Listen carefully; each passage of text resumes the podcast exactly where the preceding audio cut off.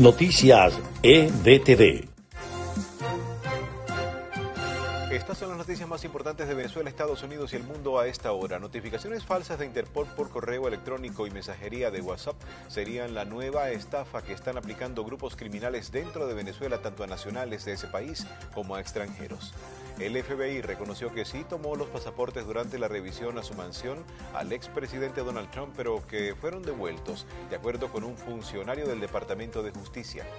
El Consejo Nacional Electoral recibió una propuesta de reglamento para establecer una nueva regulación del proceso sobre el ejercicio al sufragio para los venezolanos que residen en el extranjero, así lo informó el rector del CNE y supervisor de la comisión encargada de la propuesta, Enrique Márquez.